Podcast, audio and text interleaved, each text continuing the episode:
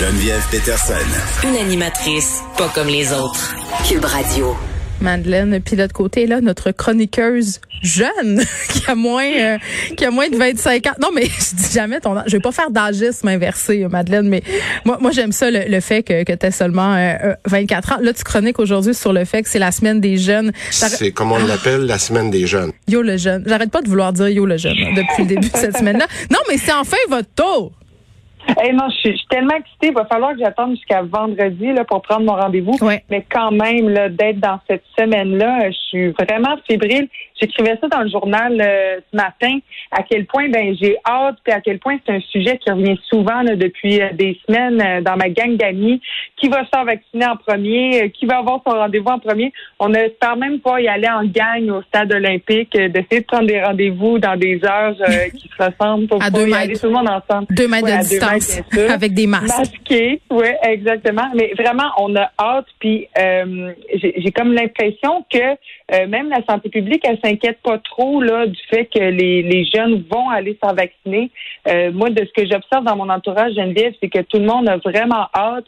Il y a eu des vox pop faits par TVA Nouvelles. Il y a eu des articles là-dessus euh, qui, qui, vont interviewer les jeunes de 18-24 ans, puis même plus âgés. Puis tout le monde a vraiment hâte de se faire euh, vacciner. Tout le monde va répondre à l'appel. Est-ce que ça t'étonne vraiment? Parce que moi, quand j'entendais Legault un peu euh, adopter la stratégie euh, du renforcement positif ou de la psychologie inversée, là, c'est selon, j'étais dubitatif. Il disait, bon, on le sait que les jeunes, vous allez y aller en grand nombre. Je trouve que ça témoignait que d'une part qu'il n'y ait pas grand, grand jeune ou qu'il y ait moins de jeunes qui l'espéraient, qui se pointent au vaccin, mais en même temps, à partir du moment où les jeunes, Madeleine, espèrent juste de pouvoir se revoir, de pouvoir reprendre leur vie. Je pense que cet incitatif-là est assez grand pour qu'on, pour que tous ces jeunes-là y aillent en, très, très grand nombre. Là, tu sais, on veut retrouver notre vie.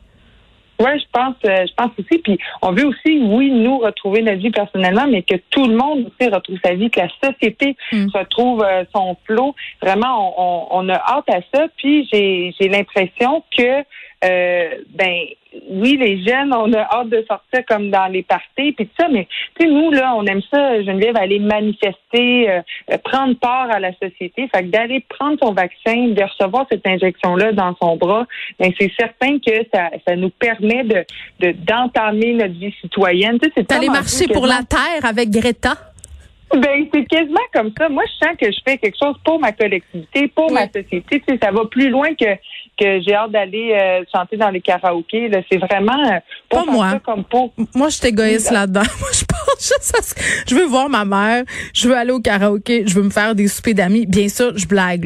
L'idée de participer au bien-être collectif, je pense que au début de l'émission, je parlais du fait que j'avais été très émue euh, quand j'avais reçu ma vaccination. Là, le petit 15 minutes, tu vas le voir. J'ai hâte de savoir si tu vas expérimenter ce sentiment-là, toi aussi, quand tu vas te faire vacciner. Mais un coup que tu as eu l'injection, là, quand t'attends, il y a quelque chose de, de, de, complètement vertigineux puis de miraculeux. Tu fais aïe, tu sais, euh, un, c'est un miracle scientifique. Deux, euh, oui, euh, c'est une participation au bien-être collectif. Trois, c'est le début d'un temps nouveau. Et ça, pour vrai, j'avais, j'avais, la petite larme à l'œil. Ben, j'ai l'impression, moi, que ça va être une, une, semaine, une des plus importantes de ma vie, là, qui va ben me marquer je vais me souvenir exactement euh, comment j'étais habillée la journée que j'étais allée me faire vacciner. Euh, tu sais, c'est, c'est, des, euh, des, des, grands moments pour l'humanité. Puis souvent, ben, on se souvient de où on était, qu'est-ce qu'on faisait, à quoi on pensait, qu'est-ce qu'on avait mangé ce matin-là. Fait que je pense que la journée où je vais aller me faire vacciner, là, je vais le savoir vendredi, ça va être quand? Ben je vais vraiment pouvoir euh, me, me, rappeler de ce moment-là, puis ça va être très important pour moi. Puis c'est sûr que je vais parler de ça à mes petits enfants, comme tu vas faire aussi. Euh, On va radoter. Ça va être ça. Dans notre temps, là, il y avait une épidémie, ça s'appelait la COVID-19. On va radoter, là. Tu sais, moi, je, c'est sûr que oui, on va raconter nos histoires de pandémie. Ben, c'est ça. Mais puis ce qui m'a étonné aussi là-dedans, c'est que euh, euh nous, les jeunes, on est quand même moins à risque de développer des mhm. complications graves de la COVID.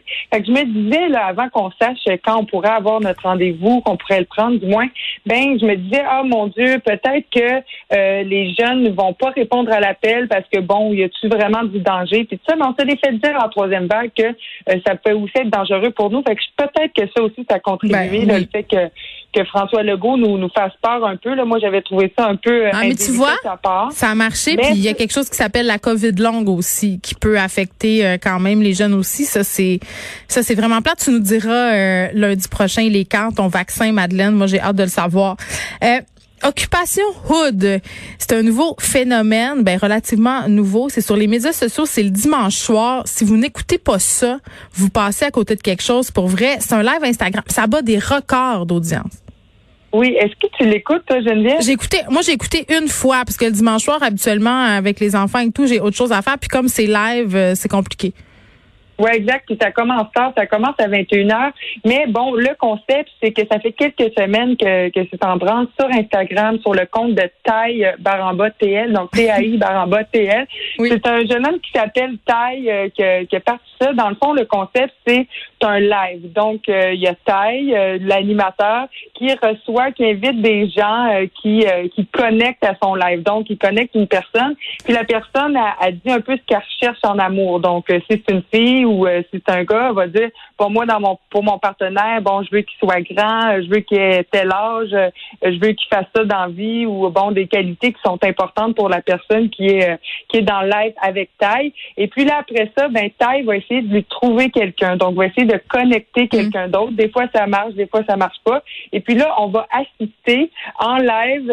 on est chanceux de pouvoir faire ça, mais d'assister comme à leur première rencontre, à leur première date là qui dure comme quelques minutes. Mais tu sais quoi, euh, euh Taylor Lagarde, qui est l'instigateur de cette initiative-là, euh, a commencé un peu par hasard. Là. Il a réuni deux inconnus, euh, puis ça a vraiment bien marché. Je pense pas qu'il pensait que ça devienne un phénomène comme ça. Il y a 10 000 personnes qui regardent ça, Madeleine. C'est beaucoup de personnes quand même. Non, ça n'a aucun sens. Hier, moi, quand je l'ai, je l'ai regardé, on était 25 000 à le regarder en même temps. Et puis, j'ai vu les statistiques de hier soir. Et il y a 80, plus de 83 000 personnes qui ont regardé le live là, à des moments différents. Donc, en tout, c'est vraiment beaucoup. Là, on se rappelle des, euh, des lives de Mathieu Dufour, d'Arnaud Soli qu'on avait eu, surtout en, première vague l'année passée, qui nous avait comme nourri, qui nous avait comme permis de se sentir en gang, de pas se sentir toute seule en confinement. Oui, ça fait du bien. Ça bat les records de, de ces gens-là. Là. Donc, quand même, c'est très impressionnant. Puis, ça fait du bien même en troisième vague. Oui, il fait beau dehors, on peut se rencontrer d'impact. Oui, on est habitué, euh, mais à un moment on a besoin de, de, de se sentir connecté, de pouvoir échanger. Puis c'est ça qui est le fun avec les lives, les directs sur Instagram, sur Facebook, c'est qu'on peut euh, envoyer des commentaires, on peut lire les commentaires. Moi, ce qui me fait le plus rire, c'est les commentaires. C'est pas nécessairement les gens qui sont dans non, ça se passe, euh, ça se passe en direct. C'est cool. C'est très très simple. On demande, euh, par exemple, aux gens qui participent trois turn off, trois turn on. Euh, donc c'est vraiment très très simple. C'est un jeu de séduction finalement, puis c'est un jeu aussi qui met en scène beaucoup de personnes, de la diversité. Donc ça aussi c'est intéressant. Ah oui, oui, définitivement. Puis c'est fun parce qu'on peut s'en parler après ça. moi, avec ma gang, si on se rend compte d'un parc, ben oh mon Dieu, c'est passé telle affaire. Ou euh, là, il y a, y a, un personnage euh, très populaire qui s'appelle Big Mitch, qui revient euh, souvent dans les dans, les lives là chaque chaque dimanche. Fait que c'est fun. Ça fait comme des insides, des running gags, des blagues qui, qui se répètent. Puis ben encore une fois, ben ça mousse ce sentiment de, de communauté là parce qu'on n'est plus capable de partir Zoom. on, on veut on veut d'autres choses. Puis trouve que les directs sur Instagram comme ça, avec des jeux de séduction un peu à la occupation double, ben ça, oui, c'est toujours vraiment le fun. C'est une version homemade euh, d'OD, version euh, Instagram. C'est à 21h le dimanche. Pour vrai, ça vaut vraiment la peine euh, de l'écouter. Moi, la fois où je l'écoutais, j'étais avec ma fille de 14 ans qui est une friande de d'occupation hood. OK, des voleurs de chiens qui vont jusqu'à entrer chez des éleveurs pour prendre des chiots. Madeleine, c'est pas un phénomène qui est nouveau là quand même. Moi, j'ai entendu des histoires comme ça euh, depuis des années parce que bon, pour certaines races, les chiots se vendent très très cher, mais à cause de la pandémie, euh, la demande est forte. Les chiens euh, sont vendus le triple, le quadruple du prix. parfois dans les petites annonces, il y a une explosion de la demande, donc il y a des gens qui qui vraiment là se disent ben on va aller voler des chiens, il y a de l'argent à faire. Ben c'est ça, il y, a, il, y a, du gros argent à faire, ça c'est certain.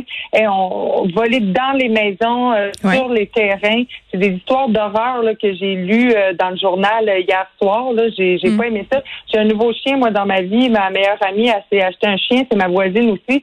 Donc je, je, je, croise le chien, elle s'appelle Pauline, un petit beagle. Je me dis est-ce qu'il faut est-ce qu'il faut que j'ai peur qu'elle, qu'elle se fasse voler Ben oui. Excuse-moi. Oui, il faut que tu aies peur. Et sur des sites de quartier, ok, tu sais euh, mettons, je sais pas moi, euh, le site de Rosemont, le site de Villeray, beaucoup de témoignages euh, de gens qui se sont fait voler leurs animaux de compagnie dans leur cour arrière. Euh, donc, euh, les gens suggèrent euh, aux personnes de barrer leur palissade, de barrer leur clôture. des gens qui se sont fait voler leurs chiens. Tu sais, les personnes qui laissent leurs animaux attachés au sortir des commerces, là, à ne pas faire en ce moment. Il y a des races de chiens qui sont excessivement populaires en ce moment. Je pense entre autres au bulldog français. Trop de demandes, pas d'offres, des gens qui se font voler leurs chiens. Puis tu sais, je, je, discutais parce que bon, je savais qu'on allait en parler là. Ce matin, je parlais avec mon éleveur de chiens qui me disait, écoute, ce phénomène-là, ça existe depuis longtemps. Euh, à tel point que moi, j'ai arrêté de parler de mes portées sur ma page Facebook. Je le dis plus. Parce que je veux pas prendre ce risque-là. Puis je, sur mon site d'élevage, personne sait mon adresse, personne sait où j'habite parce que c'est trop dangereux. C'est ça, il faut être hyper vigilant, comme étant hyper vigilante. J'étais allée au parc justement avec euh, Pauline, le petit bigorre. et puis j'ai vu euh, j'ai vu euh, une, une dans le fond, c'est comme euh, il monte un une comment on appelle ça, une, pas une rançon, là, mais un, un, recherché de chien, dans le fond. Ah oui, ben c'est ça, un, un avis de disparition un peu? Ah, exact. Ils demandent 10 000 Donc vraiment, c'est les, les propriétaires sont attachés à leur chien. Je comprends ça. Et puis quand on fait voler un chien, mais quand on est prêt à débourser 10 000 pour le retrouver, c'est vraiment que qu'on est vraiment attaché puis qu'on l'aime beaucoup. Donc de voler des chiens là, vraiment là, c'est une grosse euh, bassesse. C'est pas, bien. Oui, puis on a vu des histoires qui se sont très mal euh, terminées là, cet hiver. Entre autres, une fille qui s'était fait voler euh, son chien sur un sentier, le retrouver mort un peu plus loin. Ça s'est terminé très très mal. Mais j'ai envie de dire aussi, euh, puis moi, je, je suis vraiment pas la personne qui recommande aux gens d'acheter des chiens dans des petites annonces. Euh, c'est à ne pas faire, et je le souligne au crayon ultra gras avec un néon qui flash. Euh, mais si vous avez vraiment une tête de cochon et que vous voulez vous acheter un chien dans les petites annonces, il y a des questions que vous devriez vous poser. Tu sais, mettons que tu tombes sur un chien que ça a l'air trop beau pour être vrai, là, qui a l'air tout bien dressé, euh, qui a deux trois ans, puis que tu sais checker s'il est micro Tu sais, je veux dire, il y a quelque, il y a des choses, il y a une responsabilité aussi là comme acheteur euh, euh, de pas se fermer les yeux parce que c'est là qu'ils se ramassent ces chiens-là sur Kijiji. Puis ça, c'est sans compter, Madeleine, je te passe toutes les histoires où les personnes se font voler des chiens qui sont pas stérilisés, qui servent après pour la reproduction dans des usines ou dans des appartes, puis où les chiens ont des fins de vie absolument dégueulasses. Bref, euh, c'est vraiment un phénomène qui est inquiétant. Puis c'est poche parce que maintenant, je suis rendue que je barre la palissade en arrière de chez nous parce que moi j'ai des chats sphinx. Puis même avant là, je les laissais sur ma galerie en avant quand j'étais dehors. Puis si je rentrais me chercher de quoi, euh, je, je les rentrais pas. Mais maintenant, à cause de cette vague de vol là, je les rentre. C'est là où, je suis rendue parce que c'est des chats qui valent 1500 dollars. Madeleine, puis l'autre côté, merci.